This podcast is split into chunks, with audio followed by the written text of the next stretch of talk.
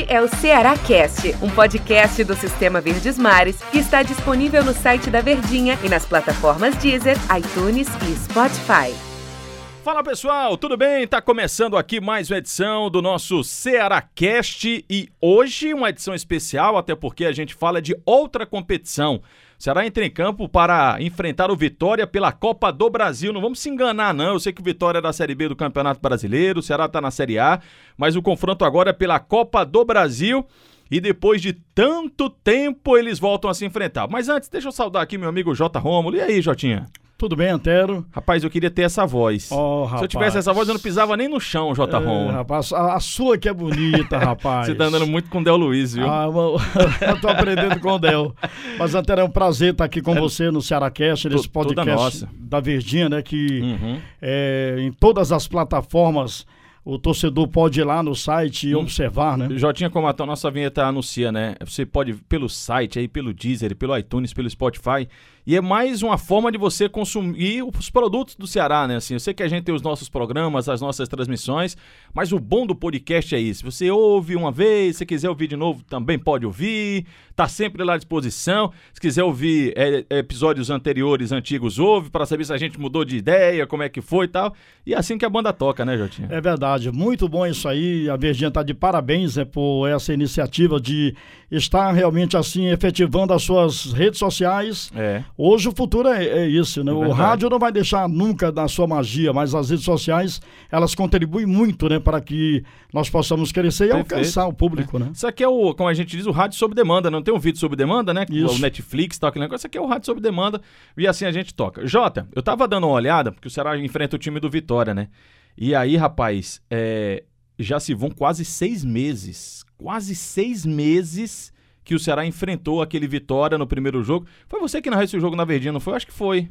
Debaixo Não, de chuva. Eu acho que foi você. Foi eu? acho que foi você. Enfim. Gol do Rafael Sobes, né? É porque eu lembro muito mais quando é você do que quando sou eu, entendeu? Porque sua, marca... sua narração é mais marcante. É nada, rapaz. Você, vou te contar, a sua Ah, narração eu- emociona também. Mas Antero. aí, Jotinha, seis meses depois e muita coisa aconteceu. De lá pra cá, evidentemente. O futebol parou, o futebol retornou. Mas. é, o- e o futebol ele é tão dinâmico que eu tava dando uma olhada. As peças são praticamente as mesmas. Mas é outro Ceará hoje, né? É verdade. Ou inclusive é um outro técnico. Né? Hoje já é o Guto Ferreira, já é um outro técnico. E é um outro Ceará que vai enfrentar a equipe do Vitória. Tomara que seja, Jota, o Ceará que a gente viu naquele logo pós-pandemia, pós-pandemia não, pós-paralisação, que a pandemia ainda tá rolando, pós-paralisação da Copa do Nordeste. Que aqueles, aquele Ceará da Copa do Nordeste e que foi contra o Bahia também, não coincidentemente contra o Bahia também, foi o Ceará que mais nos chamou a atenção. Não sei se foi a você também. Também, Ceará vencedor, né? Ceará vencedor, Ceará dessa, em meio a essa pandemia, paralisação, volta depois da paralisação com Anderson Moreira. E ele arrumou o time do Ceará para aquela competição, a Copa do Nordeste, com as peças que tinham, né? Que ele, Uhum. tem, que ele dispunha, Com o Guto Ferreira, que você tá dizendo, né? com o Guto Ferreira. É, você tinha falado. O Anderson tava. É verdade. O Aí- Anderson estava quando o Ceará venceu aquele no jogo da chuva, 1x0, gol do Rafael Sobis. E tome água. É verdade. Aí o, o- eu só quero falar ainda, o Guto, o Guto Ferreira chega, arruma o time do Ceará, é campeão em cima do Bahia, aliás, bicampeão, né? Porque o Ceará já havia ganho do Bahia em 2015, sendo campeão da Copa do Nordeste. E deu uma arrumada, mas aí veio o Campeonato Brasileiro e a gente dá até o desconto, né? Foi um começo assim que não foi tão bom, só veio vencer na última rodada da equipe do Bahia. Mas a tendência é que o Guto dê sequência a esse Ceará vitorioso. Pelo menos eu faço crer que isso aconteça, E Antero. quando a gente diz que é um outro Ceará, é, eu falo mais de, da questão do espírito mesmo. Porque, por exemplo, contra o Vitória é bem provável que a gente tenha, por exemplo, o Rafael Sobis, ele que fez o gol né, na, na, na vitória do primeiro jogo. Tô até, tô até com a ficha aqui do, do primeiro jogo, dá só uma olhada. ó. O goleiro foi o Fernando Praz, Ceará Continua, novamente. né? Samuel Xavier, também. Aí o Thiago Panho Sá, que também pode jogar, Verdade. né? Já pode, né? Contra o Bahia ele tava questão do contrato não pôde jogar. Luiz Otávio também e Bruno Pacheco, tá resolvido. Aí o meu campo era começou o jogo, né, com Ricardinho e Charles. Teve uma substituição do Fabinho, pode até que seja é, nova, a gente tem agora Charles e Fabinho, mais Charles provável, né? Aí você Isso. tinha Vina, Que vai jogar, com certeza, né? Fernando Sobral, que vai Também. jogar com certeza, Leandro Carvalho e Rafael Sobis. Então, assim, se a gente olhar quem foi o Ceará que enfrentou a equipe do Vitória naquele primeiro jogo da Copa do Brasil e, e olhar para o Ceará de hoje, se a gente fosse pegar o time titular desses que eu falei, é só mesmo a entrada do Clebão. No lugar seria do Rafael Sobis, mas como o Kleber não pode jogar, vai o Rafael Sobis.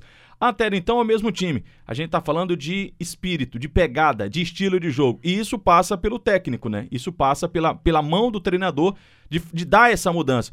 E o Guto Ferreira tem o seu mérito que deu essa mudança no Ceará. E o mérito, na minha opinião, Jota, a, e me estendendo um pouquinho mais aqui, ainda maior para o Guto Ferreira, que não é o estilo de trabalho do Guto Ferreira. Quer dizer, ele se adaptou aos jogadores que ele tinha, o momento do Ceará para sair daquele normal dele, né? Um, um, treinador que joga mais vertical, joga mais procurando gol, mas se adaptou, teve que se adaptar e deu certo, né? Foi campeão, bicampeão da Copa do Nordeste e tomara, né, que ele possa dar seguimento a esse caminho tomado, seguido aí pelo time do Ceará para conquistar grandes vitórias e permanecer na primeira divisão. Sem sombra de dúvidas, é, porque ele, ele observou e ele viu é, a das peças que ele tinha, o que é que ele podia fazer.